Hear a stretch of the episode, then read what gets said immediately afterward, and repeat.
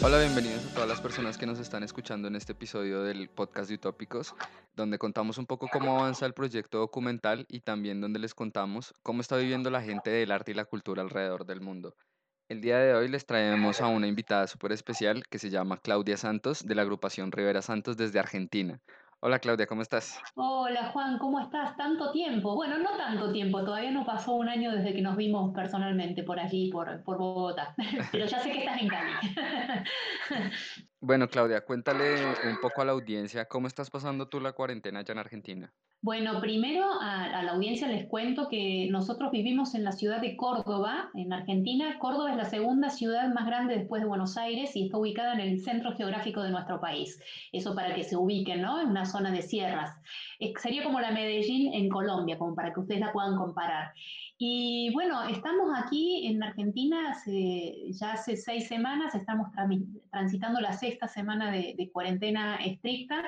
Eh, no, obviamente todas las actividades se han suspendido, todo tipo de actividades económicas, principalmente las actividades que a nosotros más nos afectan, que son las de espectáculos públicos, eh, por, lo, por lo tanto fue, fue como, bueno, el primer momento fue un gran shock para nosotros este, pararnos de esa manera, ¿no?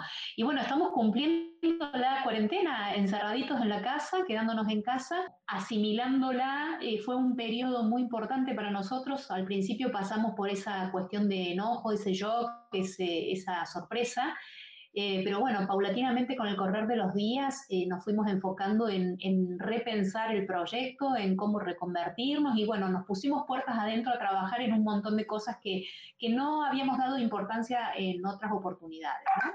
Cuéntanos un poco acerca de eso, qué es lo que estás haciendo, cómo se están reinventando ustedes como proyecto musical. Claro, bueno, en realidad el proyecto musical, eh, nosotros tenemos dos actividades relacionadas a la música que hacemos. Por un lado es el dictado de clases y por el otro lado el proyecto musical propiamente dicho. Todo lo que es el dictado de clases, tanto José Rivera como yo, eh, las hemos transformado rápidamente eh, utilizando la tecnología básica que todos conocemos, este, Skype, Hangouts, como estamos haciendo en este momento, em, lo cual fue por un lado, bueno, una puesta en común también con los alumnos y por el otro lado exigió que todos los, materiales, el tipo de materiales que estábamos habituados a trabajar en clase, en un aula normal, eh, tuvimos que rediseñarlos, ¿no? Para que puedan ser proyectados a través de la pantalla, compartiendo pantallas, bueno, aprender a usar la herramienta también, porque muy de vez en cuando lo habíamos usado antes.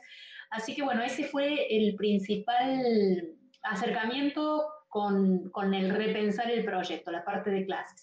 Y la parte musical mm, nos demoramos más porque a nosotros nos sorprendió la actividad con pasajes comprados para salir a girar a otro país incluso. Eh, nosotros en este momento tendríamos que estar en Paraguay girando y obviamente que no, no estamos. y bueno, ahí sí nos demoramos un poquito en cómo, en cómo hacer. Hay dos o tres alternativas que la mayoría de los artistas en Argentina están tomando. Eh, la mayoría está haciendo transmisiones en vivo a través de Facebook, Instagram o YouTube. Eh, nosotros no elegimos ese camino por ahora, por una cuestión básica que en casa no tenemos los recursos técnicos mínimos para sonar como nos gusta sonar.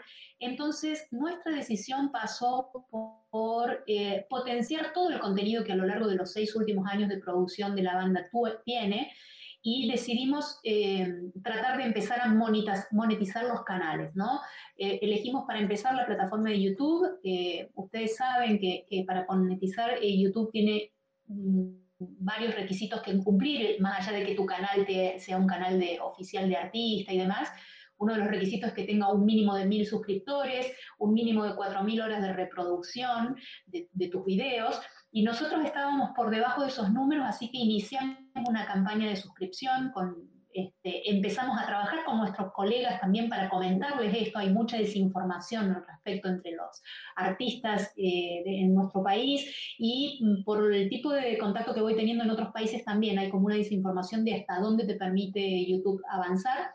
Y nos metimos en este proyecto que es un proyecto de mediano plazo, no estamos monetizando todavía, pero ya tenemos más de mil suscriptores eh, y los hemos ganado en estos días de, cuarentena. ¿no? Entonces ahora estamos abocados a eso el segundo paso es Spotify, donde también están nuestros tres discos, pero no está trabajado con seguidores y demás. Entonces, bueno, eh, por ahí nos vamos a, enfocar para empezar a monetizar el contenido de la música que ya existe, que en definitiva en nuestro caso son tres discos completos, 32 fonogramas, ¿no? Y hablando un poco como de la música de Rivera Santos, ustedes han estado produciendo, tratando de crear en estos momentos donde, así como tienen tiempo para eh, la mercadotecnia y como quieren eh, posicionarse como artistas en las redes y todo eso, pues desde las plataformas, ¿han pensado en crear algo, una canción, un nuevo disco? Sí, sí, por supuesto. O sea, nosotros, eh, estemos en cuarentena o no, somos artistas que estamos en constante producción de materiales nuevos Em, nosotros todavía no hace un año que se lanzó nuestro último disco eh, y todavía no, no, tiene la difusión que creemos debe tener, pero ya estamos trabajando en la producción de un cuarto disco y bueno, con canciones que tienen una tónica totalmente no totalmente diferente en cuanto a estilo, porque ya hemos encontrado como un estilo que nos identifica bastante, sino en cuanto a contenido, ¿no? Es decir, hay, mucho trabajo de texto, hay mucha observación, hay muchas cosas que pasaron en estos dos últimos meses que, que nos permitieron encontrar distintas dimensiones en las personas o historias que contar y estamos en plena, en plena producción. Eh, lo único que no podemos hacer nosotros es salir a grabar. No nos gusta grabar con las condiciones tan rudimentarias como las que tenemos en casa. Entonces, bueno, sí o sí vamos a tener que esperar a salir de la cuarentena para poder ir al estudio de grabación y presentar una canción digna, ¿no? Pero sí estamos trabajando componiendo, por supuesto. ¿Y en Argentina de cuánto tiempo están hablando para eh, salir de la cuarentena? Mira, en, Argentina creo que la semana que viene, por lo menos las últimas noticias, eh, que estamos permanentemente conectados a los noticieros, imagino que ustedes igual, en Argentina se habla de una salida ordenada a partir de la semana que viene, donde empiezan a flexibilizarse algunas actividades. Pero, pero, por ejemplo, la vuelta a clases no se va, creeríamos que no se va a producir hasta fin de año, o sea, hasta el año que viene, eh, y lo mismo va a pasar con todo lo que tiene que ver con espectáculos públicos. Así que nuestra actividad en particular está totalmente afectada. No, no van a haber eh, conciertos, eh, no van a haber presentaciones, no se van a permitir las agrupaciones hasta fin de año. Eso casi con total seguridad, por lo menos eso es lo que se está diciendo en los medios, ¿no? Sí, acá en Colombia no estaban hablando de año y medio sin ningún tipo de aglomeraciones, incluso el transporte público lo tienen limitado como a cierta cantidad de personas. ¿Y ah, cómo está manejando la situación económica argentina, pues después de estar atravesando ya un periodo de crisis bastante largo? Bueno, es muy complicada. Eh, Argentina es, es, un país eh, muy inestable desde hace muchos años. Em, veníamos de una crisis feroz este, con el gobierno anterior. Nosotros hemos cambiado presidente hace cuatro meses, o sea que a este nuevo presidente lo, lo agarró en sus primeros tres meses de, gestión la pandemia, o sea que tenía él como objetivo una gran prioridad que era tratar de, poner de pie a la Argentina en este periodo y le vino la pandemia que fue un terrible cachetazo, digamos, mm. de impacto social. Eh, nosotros es un país que, tiene, aunque no lo creas, porque es un país muy rico en cuanto a recursos, eh, en diciembre teníamos el 40% de, población pobre este, que no, no, llegaba a los niveles mínimos de, subsistencia. Eh, y bueno, y ahora ya se está hablando de que esa, de ese porcentaje va a superar la mitad del país, lo cual es tremendo, ¿no? Porque es un país que tiene una cantidad de habitantes increíble y tiene la otra particularidad que esa cantidad de habitantes, somos un país de 45 millones de habitantes, están concentrados la mitad en, en la ciudad de Buenos Aires y Gran Buenos Aires, y, tres o cuatro ciudades muy grandes, y el resto prácticamente es un país desierto, ¿no? Entonces, eh, son muchísimas las dificultades que afronta la Argentina. Tenemos procesos de devaluación, nuestro, nuestro peso cada vez vale menos. Cuando nosotros estuvimos en Colombia ya lo contábamos eh, ahí con, los compañeros en Bogotá, en otra radio conocidos tuyos. Em, nosotros en, pocos meses tuvimos una moneda devaluada a un 30% y ahora ese camino sigue, ¿no? Es decir, eh, tenemos inflación del 50% anual en nuestro país desde hace dos años. Entonces, la verdad que es una situación muy complicada. Hablando un poco de lo que estamos sufriendo como latinoamericanos y, que, digamos, esto nos va a afectar económicamente a toda la región por completo y sobre todo a los artistas, y ustedes, a ustedes los conocimos cuando estaban girando acá en Colombia y tenían preparado una gira para Uruguay. Entonces, ¿qué viene para ustedes cuando todo esto se acabe? O sea, entre comillas se acabe porque vamos a tener que aprender a vivir con esto de alguna manera, pero sin poder estar girando y sin poder yendo a tocar a los muchos lugares donde ustedes tocaban. Em, bueno, particularmente lo que te decía, eh, nosotros estamos ahora tratando de hacer, eh, em, bueno, una fuerte tarea de construcción de vínculos y de redes, independientemente de la cuestión marketinera, ¿no? De trabajar con, con, la música en las redes. Estamos haciendo esto como que, como que estoy haciendo contigo. No quiero que, que se nos caigan, digamos, los, los, vínculos afectivos que, vamos, que hemos empezado a desarrollar en Latinoamérica. Em, a Colombia pudimos ir ya tres veces, eh, pero nosotros este año íbamos a estar en Uruguay, en Paraguay, en México y en Chile y todo eso se cayó. Entonces, nuestra estrategia es sostener a lo largo de este tiempo, mientras dure la, la situación de restricción, el vínculo con los colegas y con los espacios donde íbamos a tocar, de manera tal que podamos hacer colaboraciones entre los artistas a la distancia para eso también nosotros tenemos que hacer una inversión en nuestros equipos para poder grabar mejor en casa y hacer este tipo de colaboración, ¿no? Y, construir y hacer música, que es lo que en definitiva nos gusta hacer. Y preparar toda esta red de, contención y de vínculos afectivos también y de trabajo para que dentro de un año o un año y medio este, podamos continuar con, la idea del recorrido territorial. Nosotros, a pesar de la pandemia, no dejamos de pensar que esto será un stand-by, será un parate, van a cambiar la modalidad seguramente de las presentaciones, pero nuestra idea sigue fiel en querer recorrer territorio porque, mira, por más que vayamos incorporando las cámaras, Skype, Hangouts y demás, es irreemplazable el momento que se vive cuando uno está en contacto directo con la persona que te quiere escuchar. Eh, es algo que no se cambia por nada del mundo y para nosotros es algo bastante irrenunciable. Así que tendremos que esperar el momento. Mientras tanto hay que construir los lazos y los vínculos para poder hacerlo rápidamente cuando se pueda.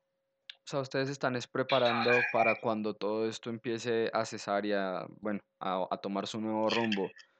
Me parece súper chévere. Sí, sí, sí, nuestra idea es, es esa. Mira, nosotros somos artistas eh, totalmente autogestionados. Las giras que pudimos organizar en Colombia las hicimos conectándonos de este modo, vía chat, vía mail, con los distintos actores que pueden tomar decisiones para recibirnos en sus espacios. Y esa construcción no la voy a dejar de hacer porque me parece que es la, manera de, de llegar con el tipo de propuesta que nosotros tenemos, ¿no? Y según tu parecer, ¿cuál podría ser lo más difícil para afrontar en estos momentos, antes de que todo esto empiece a, menguar? Mira, en, realidad lo más difícil que nosotros tenemos para afrontar es la situación económica. Eh, nuestros ingresos han sido mermados. Nosotros somos artistas donde tocar en vivo significa un medio de vida, o sea, no es que vivimos de dar eh, clases y que, bueno, si nos sobra unos pesos los invertimos para hacer música. Nuestro principal medio de vida se vio 100% afectado, eh, que tiene que ver con, con, las ventas de shows o las ventas de entrada, los covers, este, la venta de discos, eh, todo eso se vio afectado porque no nos podemos encontrar con el público de la manera que conocemos. Entonces, eh, en este momento estamos ideando, bueno, cómo hacer monetizar con la música, cómo mejorar, estaremos dando más clases para poder paliar este tiempo hasta tanto podamos volver a salir, por supuesto. Y estamos ideando, está buenísima la pregunta, porque estamos ideando algunos, algunas estrategias alternativas que se derivan de, de transferir conocimiento porque nos hemos dado cuenta en este tiempo que hay muchísimos colegas con desinformación de un montón de cosas que tienen que ver con los derechos de autor, con los derechos como intérprete en nuestras sociedades. Eh, yo sé que esto en Colombia también es así, hay muchos músicos que desconocen esos factores o que no le dan la importancia que tienen y hoy eh, genera derechos de autor, las sociedades de derechos de autor generan la posibilidad de tener ingresos alternativos a los artistas si están bien trabajados. Entonces, eh, como una forma premonitoria. Yo hace un año y medio empecé a dar un taller en una escuela de música de aquí, de nuestra ciudad, que es un taller de gestión para músicos independientes que abarcan todas estas modalidades, ¿no? Abarca la cuestión de propiedad intelectual y derechos de autor para la música, obviamente que en el caso nuestro con la legislación argentina, pero bueno, la idea es empezar a estudiar las legislaciones de otros países y dar una mano con la interpretación de esos textos que por ahí pueden llegar a ser más complicados. Em, y herramientas de gestión que todos necesitamos para impulsar nuestros proyectos. Hay muchos artistas que quieren hacer lo que nosotros hicimos en Colombia y no saben cómo empezar. Eh, entonces, bueno, cómo empezar es un, un, módulo de estos cursos donde hablamos de producción, pero no de producción musical, sino de producción a nivel administrativo, casi como, como si fuéramos un gerente, un manager, ¿no? Eh, así que bueno, este tipo de material que yo doy en la escuela de música lo estoy convirtiendo para transformarlo en contenido nuevo para un canal de YouTube que, que, no va a ser de Rivera Santos, sino que va a ser mío, de Claudia Santos, donde empiezo a transferir experiencia y conocimiento para, para todos aquellos que, quieran incorporar y aprender a moverse solos. Qué súper chévere esa iniciativa que tienes para ayudar a la gente a poder gestionar su propio proyecto, ya bien sea musical o de alguna índole artística allá en Argentina, ojalá se pueda de verdad expandir a muchas partes, porque sí, el desconocimiento suele ser bastante grande y todo el mundo sabe cómo crear, tal vez, pero probablemente no saben qué pueden hacer con todo lo que están creando, y eso me parece supremamente válido. Y, y Claudia, desde Rivera Santos, ¿ustedes qué están pensando para, eh, o sea, tú tienes tu propia opción y tu proyecto actual y con Rivera Santos ya me has dicho que lo que quieren es posicionarlas, pero ¿qué están haciendo los otros integrantes de la, de la agrupación? Bueno, los otros chicos, em, Natalia Gorné, que es nuestra pianista y acordeonista, ella también se sustenta, ella además es videógrafa, eh, es, es una, una chica que que no solamente es música y muy talentosa, por cierto, sino que también hace videos para eventos sociales. Así que ella está en este momento reconvirtiendo su, su, proyecto porque tampoco las bodas se pueden hacer, ¿cierto? Ni los, ni los festejos de cumpleaños de 15 años y todas esas cosas se dejaron de hacer. Ella está reconvirtiendo sus habilidades para eh, generar este, grabaciones en casa de videos bien filmados y demás, así que ella está con ese proyecto también desarrollándolo.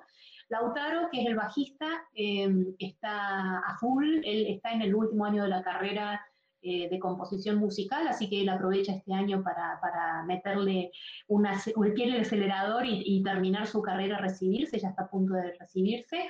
Y bueno, Pablo Vione, que es nuestro baterista, Pablo participa además de nuestro proyecto en otros proyectos y cada uno de esos proyectos musicales donde él está como, como, como sesionista tiene distintos ritmos. Él es un músico sesionista que, que, va participando y acomodándose a los, a los ritmos de sus, de sus otros proyectos, ¿no? Así que bueno, y además em, en su casa él tiene un taller junto con, con, otro músico que se llama Mariano Paz, que es muy famoso en la Argentina, Mariano, eh, para la construcción de bombos legüeros, así que están a full con la parte de producción, casi a modo de luthier, ¿no?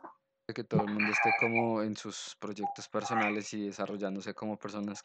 Eso es importante hacerlo durante estos tiempos de cuarentena, ¿no? Sí, totalmente, porque bueno, por un lado eh, nos, nos, se nos ven restringidas un montón de libertades y un montón de, de, bueno, de, de, movimientos este, libres que veníamos teniendo y a lo mejor, y por el otro lado nos dimos cuenta de que ahora tenemos un montón de tiempo que no lo estábamos aprovechando y es como que nos hemos redisciplinado, ¿no? Este, no solamente encontrado cosas para hacer, sino encontrando una nueva disciplina en, en, en esto de, de, manejarse con más tiempo para poder hacer cosas que a lo mejor estaban como en un segundo o un tercer plano y ahora de golpe tuvieron que cambiar su lugar. Bueno, Claudia, y en estos momentos para los artistas está siendo muy difícil crear, sobrevivir, bueno, muchas cosas, pero para ti, como tu opinión personal, ¿por qué seguir haciendo música durante y cuando todo esto se acabe? Eh, mira, o sea, yo no, no concibo, ya esto es una cuestión muy personal, ¿no? Pero no concibo el mundo sin música y eh, en mi caso en particular, y así yo hago una confesión muy personal, eh, yo durante muchos años me dediqué a otras cosas que no eran la música, estuve, estuve trabajando mucho en empresa privada, por eso manejo la cuestión de la gestión sobre todo. Eh, y, y, es como que cuando tenía 20 años y tenía la posibilidad de elegir una carrera, no elegí la música en ese momento. A mí la música me encontró de nuevo, porque siempre canté, siempre escribí, pero de un modo profesional bastante mm, después de la mayoría. Entonces, en mi caso, hoy es una decisión de vida. Yo no puedo dejar de hacer música en, a esta altura de la vida. Ya es un camino que elegí de ahora en adelante y creo que a través de la música y de todo lo que hay alrededor de la música y del sector musical en general, hay muchísimas cosas para, para seguir aprendiendo y bueno, eso a mí particularmente me entusiasma muchísimo. Así que ahí estamos, ¿no? Con las antenitas paradas, este, tratando de captar la mayor información posible y volcarla a una experiencia práctica de, gestión y musical. Qué bonito eso que digas que es una opción de vida. Nosotros cuando empezamos este proyecto lo hicimos cuestionando un poco acerca de por qué alguien decidía precisamente eso, tomar una carrera artística como opción de vida. ¿Y cuál, cuál crees tú que va a ser el camino de la música o por dónde se va a empezar a ir la industria precisamente cuando todo está cambiando? Mira, em, yo creo que los cambios que se están dando eh, ya no son vuelta atrás. O sea, por más que se pueda volver a tocar en vivo, este, que es algo que a nosotros nos, nos, moviliza totalmente, no podemos dejar de estar presentes en el mundo digital. O sea, hoy toda la sociedad está hiperconectada y cualquiera que, que no se esté dando cuenta de que el mundo tiene otra dinámica y que se aceleró en el último mes y medio, mm, se, va a quedar, se va a quedar atrás, digamos. Entonces, el mundo cambió, el mundo va a seguir cambiando cada vez más rápido, la música tiene que seguir estando y los formatos en los que nosotros eh, empecemos a producir música también van a cambiar. Entonces, aunque no nos guste tanto, vamos a tener que tener tantos conciertos en vivo como conciertos en, streaming o conciertos eh, o en podcast o bueno, o en Instagram o en YouTube. Lo vamos a tener que incorporar sí o sí porque van a ser modos de comunicarse con el público que nos... Hablando acerca de eso de cómo nos vamos a comunicar con el público y un poco lo digo, eh, bueno, esta pregunta es porque acá en Colombia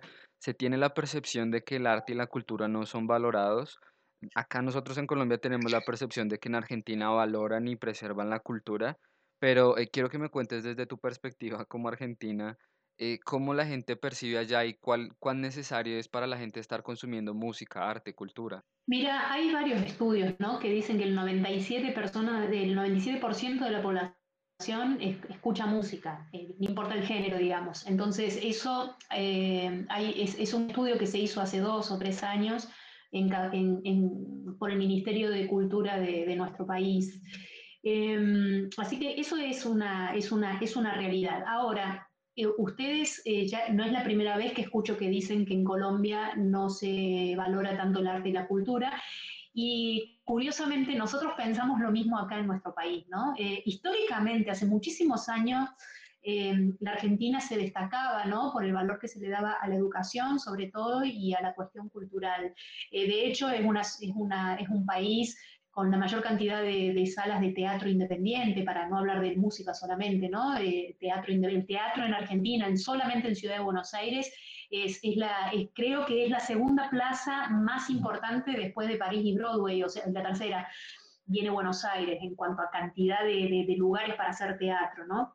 De todas maneras, la situación de los artistas acá es muy precaria. La cuarentena visibilizó la precariedad económica en la que viven los artistas, no están amparados por, por ley, eh, la mayoría de ellos, no hay suficiente ayuda ni programas de fomento para el arte y la cultura, y esto está sucediendo desde hace muchísimos años.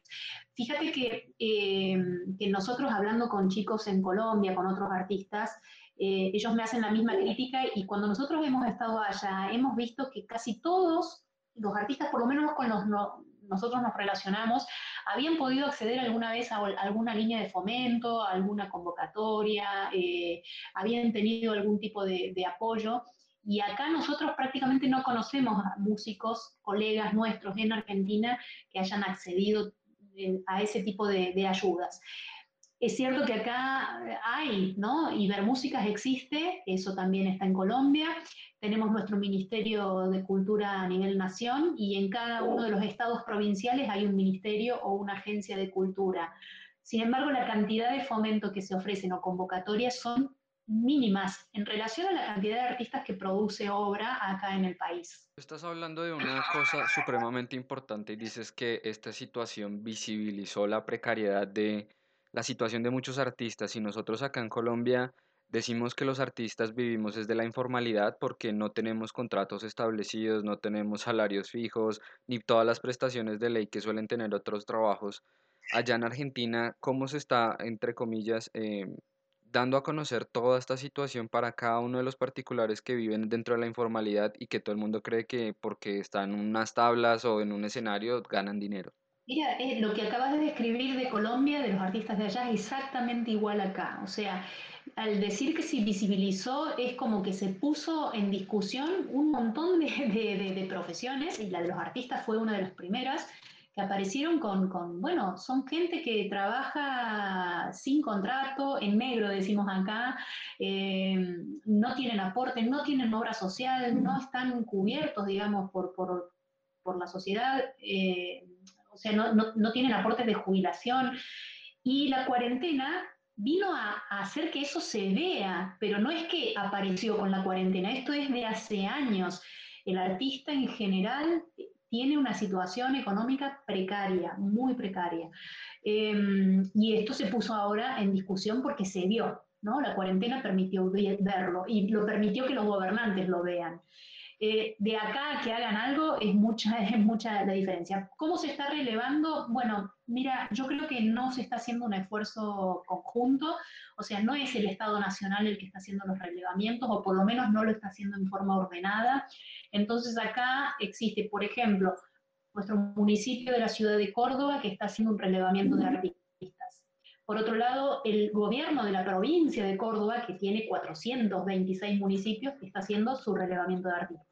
A nivel nacional existe el Sistema de Información de Cultura Argentina que hace sus propios relevamientos. Y por otro lado están los sindicatos de la provincia de Córdoba de músicos que hacen su relevamiento de necesidades, los sindicatos de los que agrupan a los teatros, los sindicatos, y así este, sucesivamente hay muchísimas instituciones que pretenden hacer un relevamiento global y están haciendo esfuerzos totalmente separados, divididos, este, y, no, y no está centralizado. Al no estar centralizado, en definitiva va a ser muy difícil ver un panorama completo, ¿no?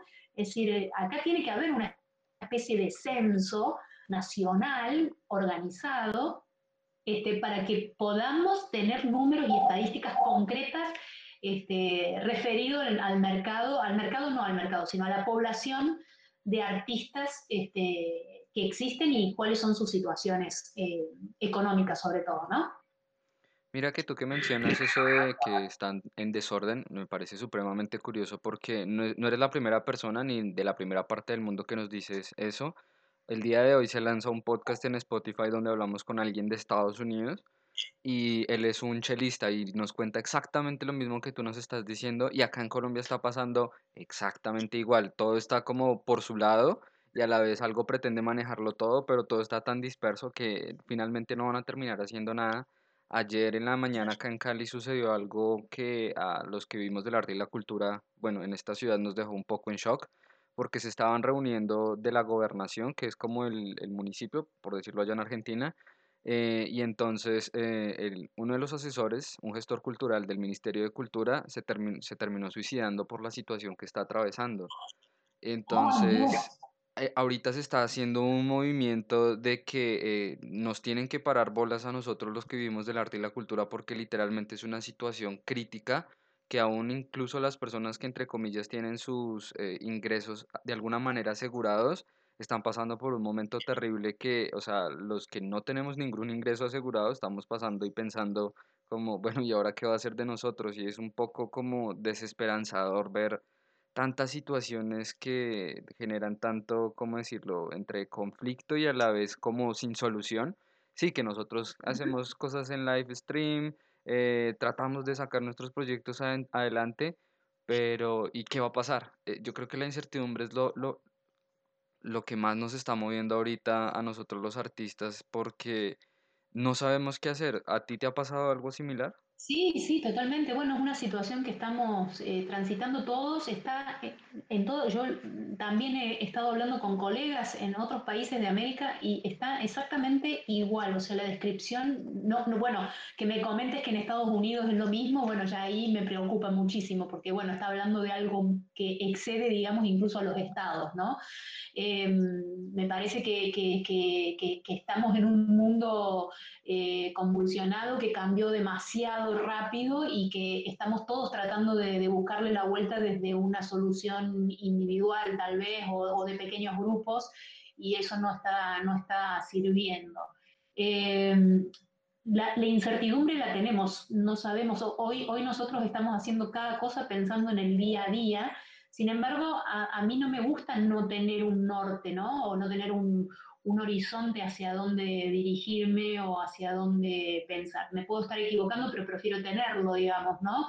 Em, yo no sé realmente cómo, cómo hacer para solucionar, pero sí me parece que los estados donde hayan un estado nacional debería tener, así como tuvieron, porque es distinto el caso de Estados Unidos, ¿no? Donde si bien hay una figura presidencial, cada estado tiene una independencia política absoluta, entonces pues, cada uno puede hacer lo que quiera y, y, y realmente descentralizado. Pero en países como Colombia o como Argentina, que son repúblicas y que tienen una figura central del Estado, me parece que son los que tienen que tomar la costa por lo menos en la, en la instancia del diagnóstico, el relevamiento y la estadística, ¿no? Es decir, tener la información centralizada para tener bien descrito el panorama, el territorio donde nos estamos moviendo. Ahora bien, a la hora de, tampoco podemos esperar que el Estado nos solucione absolutamente todas las necesidades que tenemos las personas, porque, porque tampoco sería justo, digamos. Nosotros tenemos que empezar a, pensar, a rediseñar, a buscar la creatividad, y si, y si a lo mejor estamos mareados en este momento porque nos choqueó la situación, tenemos que bucear muy internamente para encontrarle la vuelta a, tener una actividad bien remunerada, que, nos genere, que nos permita vivir. Nadie acá está hablando de querer hacerse famoso ni millonario, ¿no? Estamos hablando de poder sostener eh, la vida a través de un proyecto artístico que genere algún tipo de impacto eh, en la comunidad, por lo menos a donde, a donde se esté moviendo, ¿no? creo que ese es el, el, norte que tenemos que tener todos en claro.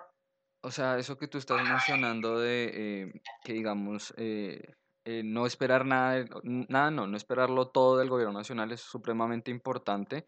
Ayer nos preguntábamos con un eh, artista acá colombiano de por qué la gente le pedía tanto al gobierno y ella nos decía, ah, no, no era, no era colombiana, era peruana, porque ayer estábamos hablando con una chica peruana. Y entonces ella nos decía, yo le pregunté eso, que por qué en los latinoamericanos estábamos esperando tanto del gobierno y ella decía eh, es que eh, dentro de los, ¿cómo decir?, del, del, día a día, nosotros los latinoamericanos normales no vemos nada del gobierno hacia nosotros. En cambio, nosotros sí le estamos dando y lo que estamos pidiendo es que en estos momentos tan difíciles toda esa gente nos retribuya. Y lo que está pasando acá en Colombia es, eh, aquí, digamos, las decisiones entre comillas nacionales se están tomando un poco a la fuerza porque cada uno de, de los departamentos, acá nos dividimos así, están diciendo que las medidas gubernamentales que está tomando el presidente no son ni suficientes ni abarcan la cantidad de necesidades que tiene cada uno de los departamentos. Entonces se están un poco sublevando sin llegar como a la rebelión, pero están diciendo, no, es que miren, nuestro,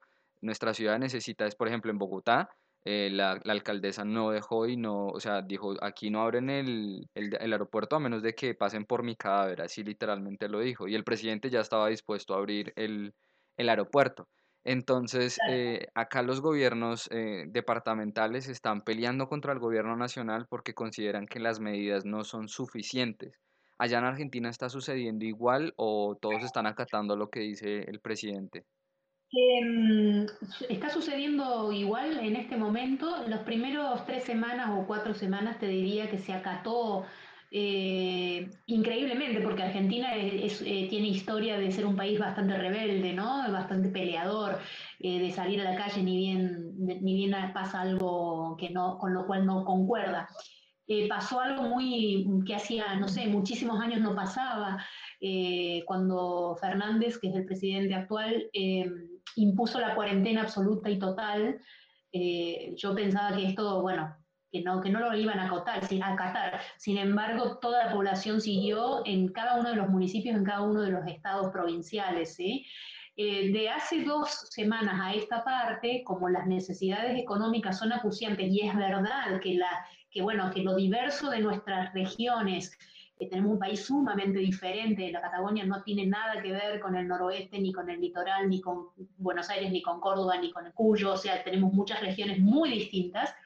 Claro que sí, que cada una de las provincias empezaron a manifestar necesidades diferentes. A lo que yo voy, a la hora de centralizar, yo lo que no, centralizaría el tipo de decisiones sobre la acción en territorio, sí centralizaría la, la a ver, la tarea de describir el mapa y de dar estadísticas confiables. O sea, yo organizaría desde el nivel desde el gobierno nacional, un sistema de relevamiento, un único sistema de relevamiento para que podamos describir la realidad de todos los artistas, por ejemplo, para hacerte un ejemplo, ¿no? No solamente los de la música, sino también estamos hablando de los audiovisuales, los artistas visuales, los artistas de, teatro, este, bueno, y tantas otras ramas, las artes plásticas.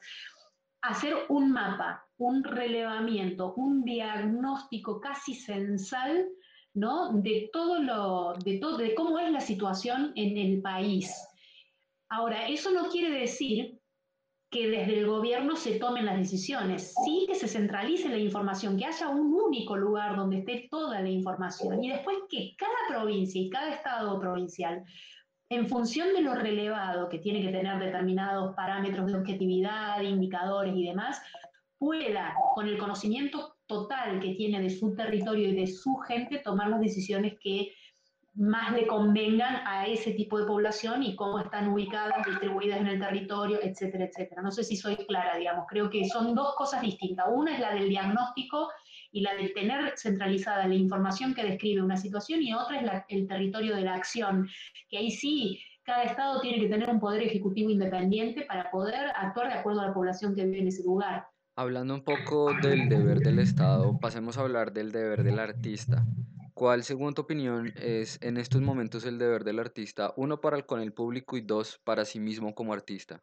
Eh, bueno, creo que lo, lo, decía al principio. Hoy, por hoy, yo creo que todo artista necesita hacer un proceso de introspección, o sea, un, una, un análisis metido bien para adentro encontrar de nuevo la raíz, lo que nos mueve, lo que nos moviliza, por qué hacemos lo que hacemos, ese, ese pensar filosófico de, la obra que hacemos es necesaria y es el momento para hacerlo porque tenemos un poco más de tiempo para hacerlo.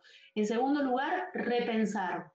En tercer lugar, educarse, incorporar herramientas nuevas que podamos aportar cada uno a nuestras disciplinas para poder reinventar un proyecto, una propuesta y comunicarla con, y comunicarla, comunicarla con el, con el público que te pueda empezar a seguir. Necesitamos en este momento empezar a reaprender un montón de cosas, probablemente desaprender otras tantas, ¿no? Y, y, bueno, ponernos creativos, esa es la obligación que tenemos nosotros artistas, tenemos que ponernos creativos y obviamente que cada uno en su línea ser genuino con lo que propone. Hay artistas que, usan este tipo de situación para marcar cosas, para hacer canciones de protesta, para hacer, bueno, lo que sea hay otros artistas que buscan en la estética de su producción otro tipo de mensaje, otro tipo de contenido, cada uno sabe, pero la responsabilidad es seguir, o sea, yo lo que diría es que aquel que amó, abrazó la carrera de artista, no tiene que dejar de abrazarla por una situación que más temprano que tarde o más tarde que temprano va a cambiar, va, se va a terminar la cuarentena, no va a ser para siempre, ¿no? En el mientras tanto, la cuestión económica, que tenemos que poner el pan en la mesa todos los días, bueno, tenemos que ser también creativos, por lo menos pensar que en este tiempo no, que, alcancemos por lo menos a la subsistencia, inventemos cosas, transfiramos conocimiento, demos cursos, demos charlas, aprendamos cosas, este, bueno, no le tengamos miedo a la tecnología, hay un montón de cosas que podemos hacer siempre mirando el vaso medio lleno. Qué bonito, ¿no? Siempre hay que eh, tratar de mirar un poco hacia el frente, no dejarnos ahogar tan fácilmente, porque, bueno, si algo que tenemos los artistas es eh, que aprendemos a ser guerreros y a aguantar hambre a veces, así sea a poquitos. Eh, pero eso es bueno porque nos hace fuertes y sobre todo nos genera unas obras eh, bellísimas. Esperemos que de aquí en adelante empiecen a salir una cantidad de piezas que hagan memoria histórica y a la vez puedan exorcizar todo esto que nos está sucediendo en el mundo. Y hablando acerca de esas piezas que van a empezar a salir justo cuando todo esto termine, e incluso ya están empezando a salir unas cuantas, ¿hacia dónde crees que va a ir el arte para hablar de esto? Bueno, yo creo que mm, como todas las cosas, eh, va a quedar esta etapa de producción con muchos artistas van a reflejar este momento histórico, como bien lo estás diciendo vos. Yo creo que después eh, cada uno va a seguir su cauce. O sea, en definitiva creo que, mira, las personas van a tener que incorporar cosas, pero en la esencia no van a cambiar. O sea, las personas somos personas, no creo que cambiemos tanto, ¿no? Eh, cambiaremos algunos hábitos eh, a la hora de relacionarnos. Nosotros somos acá de, a la primera persona que, conocemos en el momento que lo estamos presentando, le damos un beso. Bueno, ese tipo de costumbres las iremos erradicando por una cuestión de cuidado, qué sé yo, lo, lo habremos cambiado los hábitos, pero la esencia de las personas no cambia, por lo tanto lo que vayan a producir yo no creo que cambie tanto, sí va a cambiar el formato, va a cambiar una herramienta, pero la esencia de lo que tenemos para decir no va a cambiar, o sea, eh, van a estar eh, siempre las mismas cosas que nos importan y sobre las que queremos hablar. Eso creo que no va a cambiar. ¿Y tú has sentido la necesidad de crear algo a partir de esto, hablar de lo que está pasando a través de una canción, algo que escribas o algo similar? Sí, en, realidad em, eh, sí y no, digamos. Hay, una canción que hicimos, la única que hemos grabado así en cuarentena, que está en nuestro canal de YouTube, este, que se llama Canción en mí, y mira, es casi premonitoria porque habla de cosas parecidas y de reflexiones internas como si lo hubiera escrito en tiempo de cuarentena. Por eso digo, es una canción que está inédita, nosotros no la, tenemos editada en ningún, disco, forma parte de lo que estábamos trabajando y fue justo unos días antes de la cuarentena que, que, nació esa canción.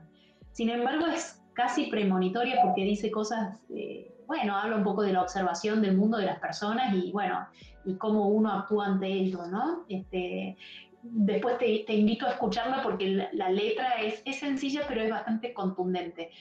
Em, a mí me gusta siempre decir cosas, pero no soy eh, una persona que a la hora de sentarse a escribir escarbe demasiado. A mí me gusta mucho la búsqueda estética eh, positiva. Eh, en realidad, casi todas las canciones, excepto una o dos, creo que hay algún dejo de, nostalgia o de, o de cosa de protesta o de bronca, pero la mayoría de mis canciones eh, siempre buscan el lado bueno de las cosas y yo creo que esa búsqueda a mí me interesa seguir haciéndola porque para cosas malas hay mucho ya, ¿viste? desde el noticiero nomás.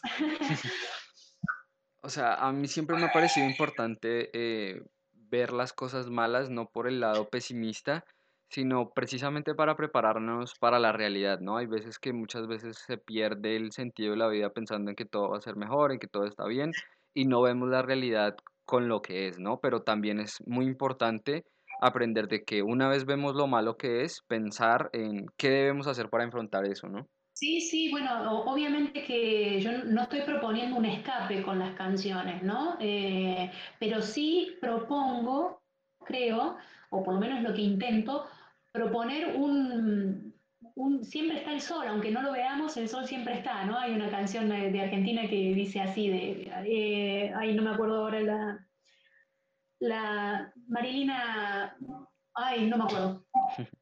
Marilina Ross, Marilina Ross tiene una canción que dice, aunque no lo veamos, el sol siempre está. Eh, y es así, yo pienso de esa manera y vivo de esa manera, y no, no me hace naif, ¿no? Es una elección que yo hago, obvio que no dejo de ver la realidad, ni dejo de ver las cosas malas que pasan, ni, ni, tampoco puedo decir que jamás me ha pasado algo malo, porque también me ha pasado, pero soy una persona que elige aprender de eso y quedarme con lo positivo que aprendí. Si me impactó negativamente, eh, yo lo saco de mí, no sé cómo, pero no está en mí, digamos, no, no, no quedo con esos rencores y demás porque me hacen mal, ¿viste? Es como, como una podredumbre que se genera adentro que yo no la soporto muchos días. Entonces la saco, la saco de mí rápidamente y lo saco en forma de canciones, en forma de textos, eh, o en este tipo de charlas donde, donde lo puedo contar, ¿no? Entonces yo es como que me voy liberando rápidamente esas cosas. Qué bonito eso de tener la oportunidad y muchos artistas usamos nuestras cosas para hacer esto, ¿no? Precisamente exorcizar un montón de cosas feas que tenemos por dentro, dejarlas salir y poder seguir adelante. Y yo creo que de ahí van a salir muchas obras más adelante. Eh, Claudia, muchas gracias por regalarnos esta conversación. eh, ha sido supremamente fructífera. Y ya como pregunta final, eh, solemos ir cambiándola a menudo. Esta es una pregunta nueva, pero ¿qué le dirías a tu yo del futuro? Oh, uy, qué difícil, dificilísimo. A mi yo del futuro, eh, bueno, diría que no, que no pierda eh, este, este espíritu de, búsqueda, ¿no? Eh, y, la, curiosidad sobre todo, que no pierda la curiosidad, que las situaciones de- desconocidas siempre son un desafío, pero para aprender. Ese camino lo elegí desde hace muchísimos años en la música y en otras actividades, siempre para mí es una prioridad. Yo siempre digo, este, porque estoy en un camino donde estoy como a la mitad, ¿no? Es decir, eh, eh, te- tengo tantos años como los que me quedan por delante. Y siempre digo, el, día en que yo deje de aprender algo, ese día es el inicio de mi muerte. Eh, entonces, a, a mi yo del futuro eh, la voy a seguir estimulando para aprender e incorporar siempre algo nuevo, todos los días, cada día. Qué bonito, Claudia. Muchas gracias nuevamente por regalarnos este espacio. Eh, porfa, pro- eh, las redes de Rivera, de Rivera Santos y las tuyas personales si también lo deseas. Bien, perfecto. Eh, sí, la música de Rivera Santos se encuentra en Spotify, lo buscan como Rivera Santos, Rivera con B corta. En YouTube también, Rivera Santos. Y bueno, en Facebook e Instagram nos pueden seguir como arroba Rivera Santos OK. Serían las redes para, para seguir. Y el canal eh, particular es Claudia Santos, lo van a buscar en YouTube a, partir de la semana que viene para dar todos los cursos de, de herramientas de gestión para el músico independiente. Bueno, muchas gracias a todas las personas que llegaron hasta este punto del podcast. Espero que sigan a todas las redes de Rivera Santos y las de Claudia también para que aprendan un poco a manejar sus proyectos artísticos. Si nos escuchan desde Argentina, un saludo.